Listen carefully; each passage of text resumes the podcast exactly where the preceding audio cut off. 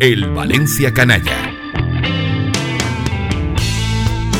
Ser canalla yo elegí. Con Paco Gisbert.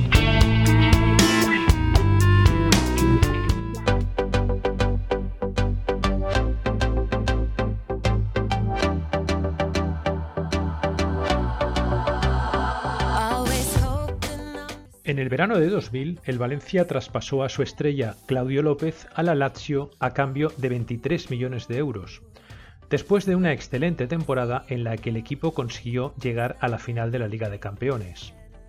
Para sustituir al Piojo, el club no contrató a un delantero de nivel top, sino a dos atacantes de nivel medio, como si en el fútbol dos jugadores regulares sumaran más que uno bueno.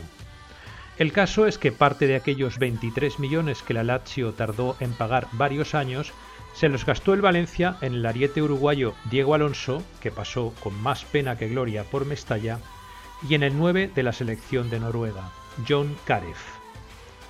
Treinta años antes, la llegada de Karev al Valencia habría supuesto una enorme sorpresa para los aficionados chess. El tópico obliga a pensar que el delantero de la selección noruega tiene que ser un tipo alto, de cabello rubio y de piel tan blanca como la de Andrés Iniesta. Y en el trofeo naranja, el seguidor valencianista se habría encontrado con que el delantero noruego era un chico de raza negra que tenía el pelo negro, aunque eso sí, era alto.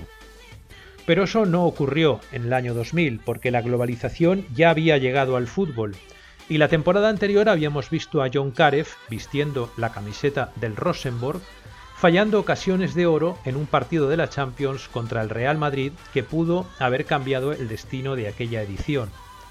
Si Karev hubiera acertado alguna de las que tuvo, el Madrid habría quedado eliminado del torneo y el Valencia se habría encontrado en la final de París con otro equipo. Pero las falló todas. El Madrid ganó aquella Champions y Karev recaló en el Valencia dispuesto a hacer olvidar al Piojo, una tarea harto complicada. Pronto se vio que Karev no era el delantero que se podía esperar de su potente físico. No era el típico 9 experto en el remate de cabeza y en cazar balones sueltos en el área, que alejado de las zonas de peligro evidencia, evidencia su torpeza con el balón en los pies, sino un futbolista rápido y potente, cuyo principal defecto era precisamente la falta de acierto en el remate final. Aunque no fue titular indiscutible para Cooper, aquella temporada marcó goles decisivos, como el que sirvió para eliminar al Arsenal en cuartos de final de la Champions, y una jugada suya provocó el penalti que sirvió a Mendieta para ser el, autor del único gol que ha marcado el Valencia en una final de la Liga de Campeones. Gareth era un tipo peculiar, divertido, travieso y algo despistado, le gustaban mucho los coches deportivos y por supuesto la buena vida. Era un habitual en las noches de la Indiana, el pub musical de la calle San Vicente del que era copropietario Jaume Ortí, y en el que John Karev pasaba muchas horas pegado a la barra e intentando explotar su físico fuera de las áreas rivales. De hecho, el noruego sentía debilidad por las modelos esculturales, y más de una chica con aspiraciones a ser modelo cayó en sus brazos en las interminables noches valencianas. Para comer no tenía el morro tan fino.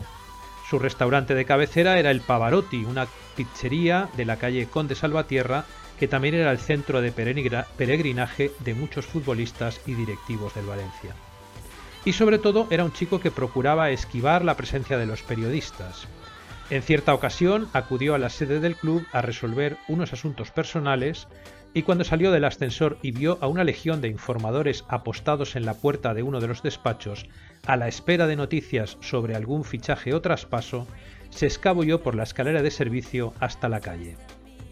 Además, Karev tenía una curiosa mascota, según contó uno de sus compañeros, una serpiente que un día se le escapó sembrando el pánico en el vecindario y en su propio dueño, que temía volver a su casa y encontrarse al ofidio rondando por allí, con el peligro que ello suponía.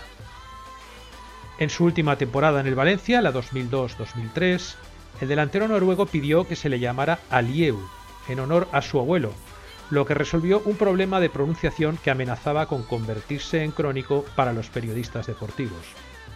En los dos años anteriores lo habían llamado Cariu, Careu Keiriu o Karev indistintamente. Un gran partido contra la Roma en la segunda fase de grupos de la Champions y la falta de confianza en su juego por parte de Benítez hicieron que el conjunto romano se interesara por él y que el Valencia lo cediera por una temporada a cambio de 2 millones de euros. No acabó de cuajar en el conjunto romanista y al regresar de la cesión, el Valencia lo traspasó al Besiktas por 3 millones y medio de euros. El noruego comenzó entonces un curioso periplo que lo llevaría a jugar en cinco equipos de tres países durante los siete años siguientes, y en el que le ocurrieron cosas singulares, como ser cazado en un club de striptease la noche antes de un partido cuando jugaba con el Aston Villa, o que le estafaran por valor de 100.000 libras al querer comprar un Porsche Cayenne que nunca llegó a conducir.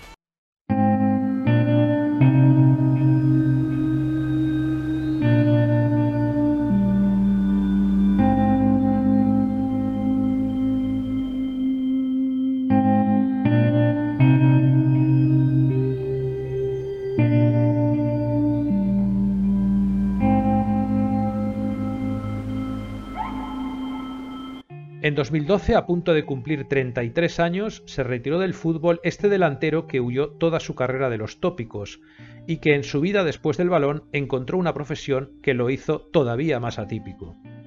Y es que John Karev se convirtió en actor de éxito desde que, dos años después de dejar el fútbol, debutara en la pantalla en el thriller canadiense Dead of Winter, dirigido por Robert Rice. Aquel trabajo le abrió las puertas del cine noruego, y le procuró un papel en Hoftinger, una película de acción en la que el exdelantero estaba en su salsa. El espaldarazo definitivo llegó en 2018 con la serie Home Ground, en la que es uno de sus protagonistas y que ya ha consumido dos temporadas con éxito. En medio de la emisión de dicha serie, Karev tuvo tiempo para interpretar un pequeño papel en Maléfica, Maestra del Mal, una especie de secuela de Maléfica, la revisión del mito de la Bella Durmiente que produjo Disney en 2014. Como Vinnie Jones o Eric Cantona, John Karev se ha hecho un sitio en el mundo del cine de la misma manera que ganaba la posición para proteger el balón y esperar llegada de los centrocampistas cuando jugaba de delantero en el Valencia. Entonces los árbitros le pitaban faltas para detener sus acciones. Ahora los, directores solo le gritan corten.